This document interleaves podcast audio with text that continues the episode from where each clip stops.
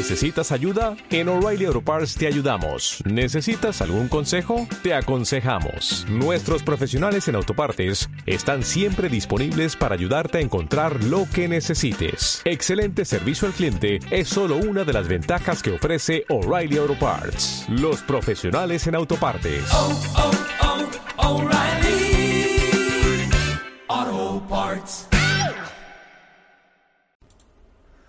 Hola gateros revolucionarios, bienvenidos al podcast de Revolución Felina, episodio número 2.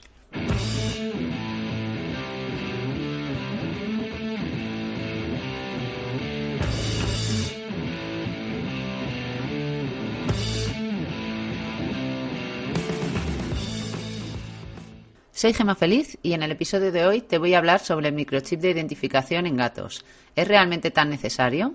Si acabas de hacerte cargo de un gato por medio de una protectora, un criador o una tienda, siempre tendrá o debería tener ya implantado el microchip.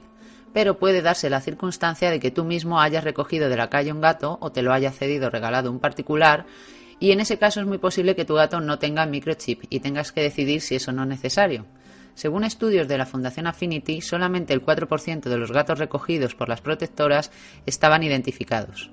Muchos gateros siguen sin entender la importancia del microchip y por eso en este post te voy a explicar qué es el microchip, para qué sirve, qué tienes que hacer para ponérselo y por qué es en mi opinión imprescindible que tu gato lo tenga.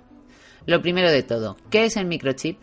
En pocas palabras es un modo de identificación para tu gato en el que se utiliza un implante subcutáneo, también llamado transponder o transpondedor, y en dicho implante figura un número único que se asocia a una base de datos donde figuran tus datos de contacto. ¿Qué beneficios tiene para tu gato? Lo más importante es la facilidad con la que podrías recuperar a tu gato en caso de que se perdiera o fuera robado. Si se diera el caso de que tu gato muriera mientras está extraviado, si no tiene microchip nunca sabrás que fue de él. Al tenerlo, los servicios de recogida te avisarían.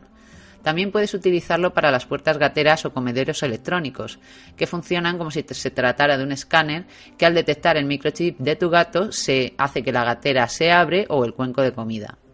Además, algo muy importante es que el dueño legal del gato es a nombre de quien esté puesto el microchip, y esto es fundamental especialmente en caso de robo o separación de cara a una disputa por su propiedad. En caso de tener que desplazarte para viajar fuera de tu propio país, es obligatorio que tenga tanto microchip como pasaporte. Y si viajas con el gato a una comunidad autónoma donde es obligatorio, tendría que estar identificado también. Así que como no sabes si esa circunstancia puede darse o no, mejor tenerlo puesto antes y así evitas problemas. ¿Cómo es el microchip? La mayoría de los implantes de microchip contienen tres elementos, un chip o circuito, un inductor de bobina y un condensador. El microchip es un dispositivo RFID pasivo encapsulado en biocristal, biocristal marcado con ácido o cristal con una capa de polipropileno, más o menos del tamaño de un grano de arroz, en el que se encuentra previamente grabado un número único e inalterable que identifica al gato como si de un DNI se tratara. El microchip está preinsertado en un inyector estéril de un solo uso, lo que es el propio aplicador, con una ristra de etiquetas identificativas con el número del microchip y el código de barras que lleva grabado en su interior. Es indoloro e invisible y además es permanente, no puede ser extraído, alterado o destruido. ¿Cómo funciona el microchip? Al pasar el lector, el escáner, este emite ondas de radio de baja frecuencia sobre el gato, de forma totalmente indolora para él. Y cuando es localizado, el chip se activa utilizando la energía del escáner, lo que se llama técnica de inducción. El microchip devuelve la onda de radio detectada y el escáner interpreta la señal convirtiendo los datos binarios en datos decimales de forma que pueden leerse por medio de un código en la pantalla de cristal líquido del lector. ¿Qué tipos de microchip puedo encontrar? Pues básicamente hay tres tipos, los térmicos, los normales y los pequeños. Los térmicos eh, suponen una gran ventaja extra, sobre todo para los gatos que por lo general se estresan mucho con la toma de temperatura rectal. Este tipo de microchip tiene un biosensor de temperatura integrado que permite leer simultáneamente tanto la temperatura de forma rápida y no invasiva como el número de identificación de tu gato. Es especialmente útil en caso de monitorización de la temperatura durante una cirugía o en hospitalizaciones, ya que cualquier cambio de temperatura es detectado de forma instantánea.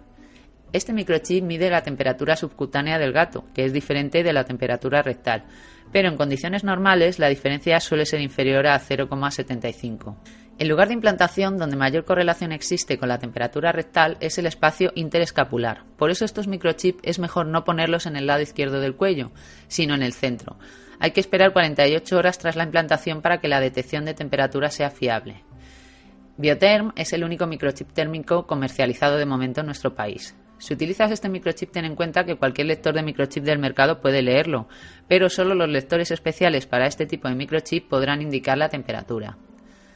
Los microchips normales son pues los que tienen un tamaño normal, digamos que ni pequeños ni grandes. Son los más usados en clínicas mixtas de perros y gatos y cualquier veterinario dispondrá de ellos eh, con total seguridad. Los pequeños son los ideales para gatos y son normalmente los utilizados en clínicas específicas felinas, ya que por su tamaño son los menos traumáticos a la hora de ser insertados. En España podemos encontrar dos modelos diferentes de dos marcas, de Feliscan y de Uranovet, pero cualquiera de los dos son realmente muy pequeños en comparación a los térmicos o los normales. ¿Qué características tiene el número de microchip? El microchip que elijas para tu gato debe cumplir con la norma ISO. Todos los microchips que cumplen con la norma ISO contienen solo 15 números sin ninguna letra. Los tres primeros dígitos del código significan el identificador del fabricante y normalmente comienza con el número 9. Si el primer dígito del código comienza con un número distinto al 9, representa el código del país del microchip. Si por algún motivo tu gato tiene un microchip que no es ISO, deberás tener tu propio lector para poder identificarlo. ¿El microchip supone algún riesgo para la salud de mi gato?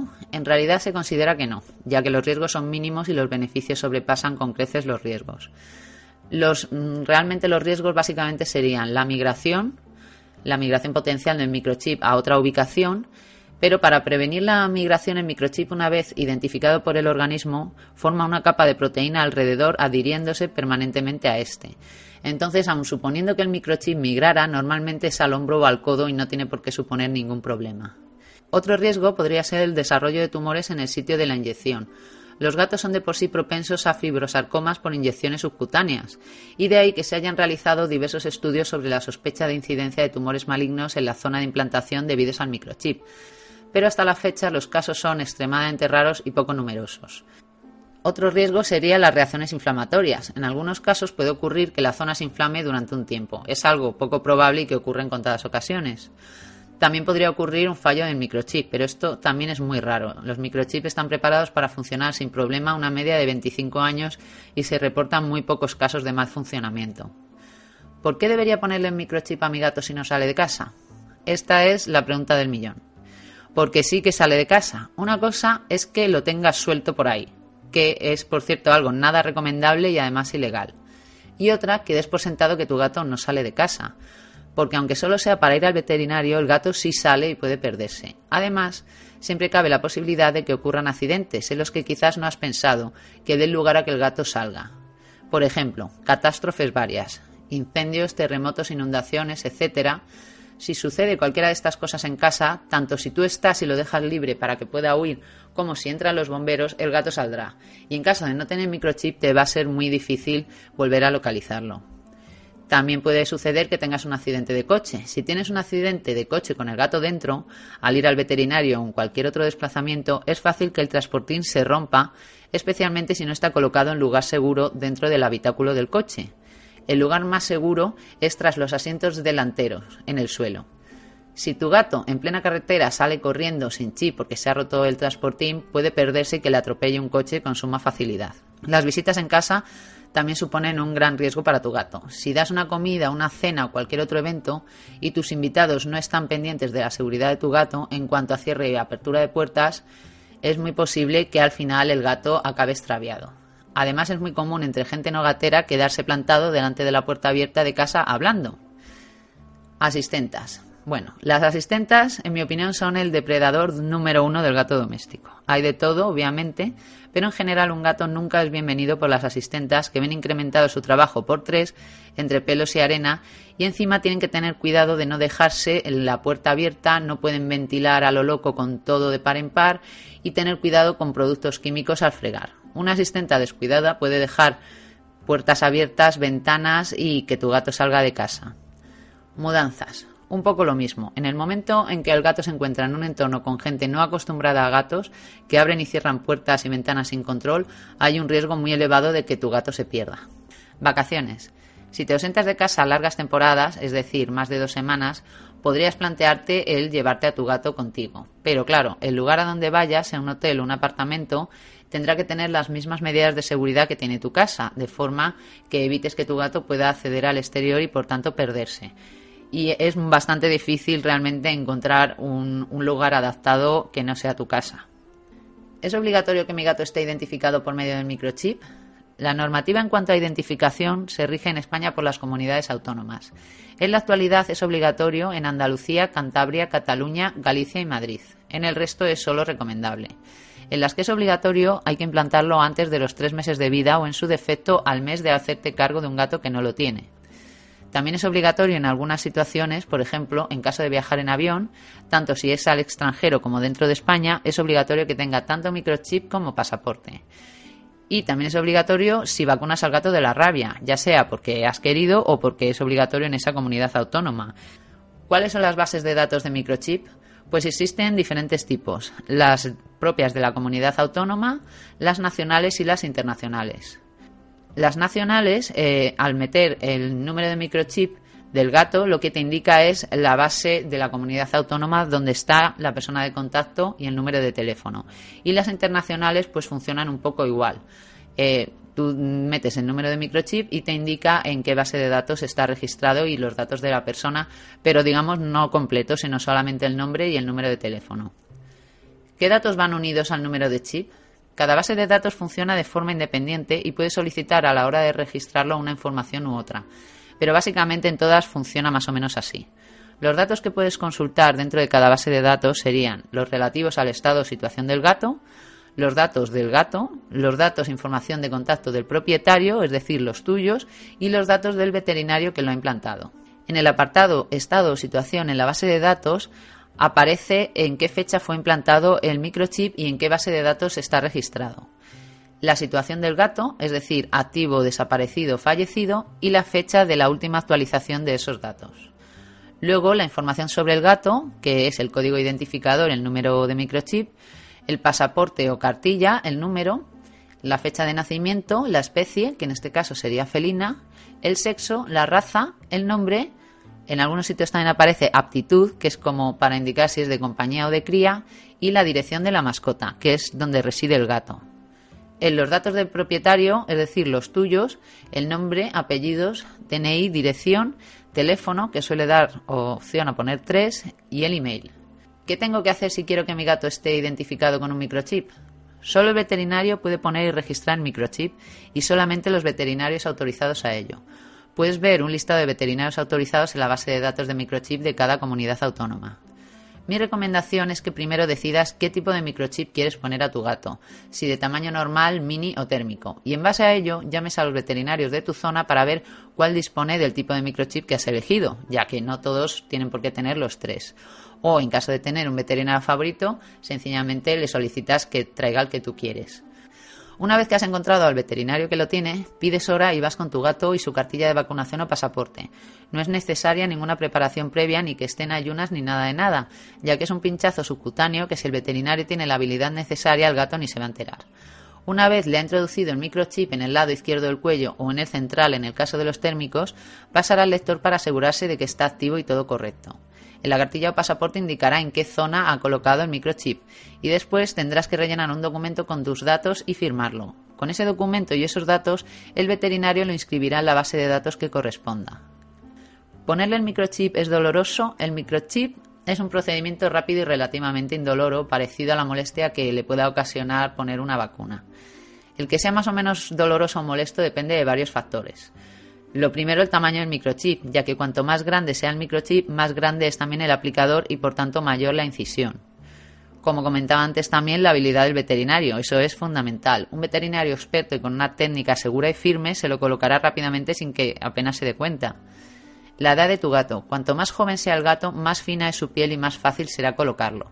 Si el gato está esterilizado o no, especialmente los machos adultos que no están castrados, por motivos hormonales tiene la piel más dura que un gato castrado, y es por eso que en esos casos puede costar más la maniobra de introducirlo.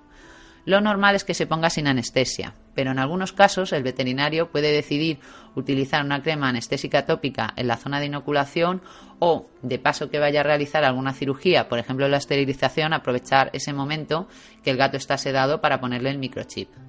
¿Qué documentación me entregarán una vez que esté insertado el microchip? Pues te van a dar varias cosas. Lo primero, una copia de todos los datos que hayas facilitado. También una tarjeta de identificación que dependiendo de la comunidad autónoma o te la dan en el momento, como es el caso de Madrid, que no te envían nada, es una tarjeta roja donde sencillamente se indican los datos de RIAC, que es la base de datos de Madrid, y ahí pegas el código de barras de tu gato o en otras comunidades autónomas te llega por correo una tarjeta donde vienen eh, tus datos y los datos de registro del gato. Aparte de la tarjeta de identificación, también te dan una chapa de identificación. En Madrid pues es igual de cutre que la tarjeta, te la dan en el momento y sencillamente pues se indica estoy identificado, un teléfono que es el de la base de datos del registro de Madrid y poco más. Sin embargo, por ejemplo, en Cataluña, aparte de una tarjeta también bastante elaborada, te envían una placa con un código QR, de forma que si, por ejemplo, tú sales de viaje y le pones esa placa a tu gato en el collar, además de estar identificado, si se pierde, cualquier persona con un móvil lee ese código y podría contactarte sin necesidad de ir a un veterinario ni nada. ¿Cuánto cuesta poner un microchip? Pues eso depende mucho del veterinario, del tipo de microchip y de la comunidad autónoma, pero de media ronda a los 30 euros. Poner microchip implica pagar con el microchip en sí, por la maniobra de insertarlo y por la gestión que hace el veterinario de darlo de alta en la base de datos correspondiente. Pero todo esto solamente se realiza una vez en la vida. ¿Cómo funciona el microchip en caso de que tu gato se pierda? Como has visto, tus datos van unidos al código que va grabado dentro del microchip del gato. Por tanto, si lo recoge la policía local, una protectora o cualquier persona que lo lleve a un veterinario, al pasar el lector del microchip y con ese número acceden a la base de datos donde están tus datos, para que puedas ir a recuperarlo. Si el gato fuera encontrado en otra comunidad autónoma, su microchip no aparecerá como dado de alta en esa base de datos, pero por medio de REIAC, que REIAC es la nacional, eh, se puede localizar al propietario igualmente. En algunas bases de datos, por ejemplo en Madrid, tiene un apartado llamado Declaración de extravío del animal, desde el cual cambias el estado y aparece como desaparecido. Es importante que si tu gato se pierde realices esta gestión y cambies el estado, ya que de no ser así y tu gato es encontrado sería considerado abandonado. En el artículo 4 de la Ley de Protección Animal de Madrid se indica que animal abandonado se considera a todo aquel que, pudiendo estar o no identificado, circule por la vía pública sin acompañamiento de persona alguna, y el cual no se haya denunciado su pérdida o sustracción. Por tanto, si se considera abandono, te multarían y eso supone una infracción denominada muy grave que conlleva una multa de 9.000 a 45.000 euros. ¿Existen opciones al microchip? El microchip es sin duda la mejor opción y no hay nada que pueda sustituirlo. Lo que sí puedes hacer es utilizar otros métodos para potenciar la localización de, tu gato, aparte del microchip. Pero siempre, eh, esto siempre es por medio de un collar, lo cual no suele ser muy recomendable en gatos, salvo para situaciones puntuales, pues eso, si vas a realizar algún viaje o algún desplazamiento. Los collares pueden producir ahogamientos en caso de que el gato quede enganchado en algo. Por eso existen muchos collares que son antiahogamiento, que significa que si se queda enganchado se sueltan. Pero claro, si se suelta seguirás en las mismas porque no podrás identificarlo. También habrás oído hablar quizá del tema del tatuaje en la oreja. Eso es un método ya obsoleto que consistía en marcar en las caras internas de las orejas un código de números y letras con tinta negra. Este método era muy doloroso por lo que era necesario realizarlo bajo anestesia general y como te digo ya está totalmente obsoleto desde la asistencia de los microchips. Las actuales opciones reales al microchip que solamente son para potenciar el que ya lo tengas, no realmente una opción para no ponerles el microchip serían diferentes dispositivos colgados a un collar o a un arnés. El primero, por ejemplo, serían las chapas con código QR, como la que te comentaba que dan en la base de datos de Cataluña, las placas RFID de radiofrecuencia, que es realmente un, microchip, solo que en vez de estar dentro del gato está por fuera. Y entonces con esa misma placa eh, cualquiera podría pasar el lector y acceder a tus datos los colgantes con GPS, que hay un montón en el mercado y sencillamente se cuelgan de, del gato y hasta que se acabe la batería, pues podrías localizarlo.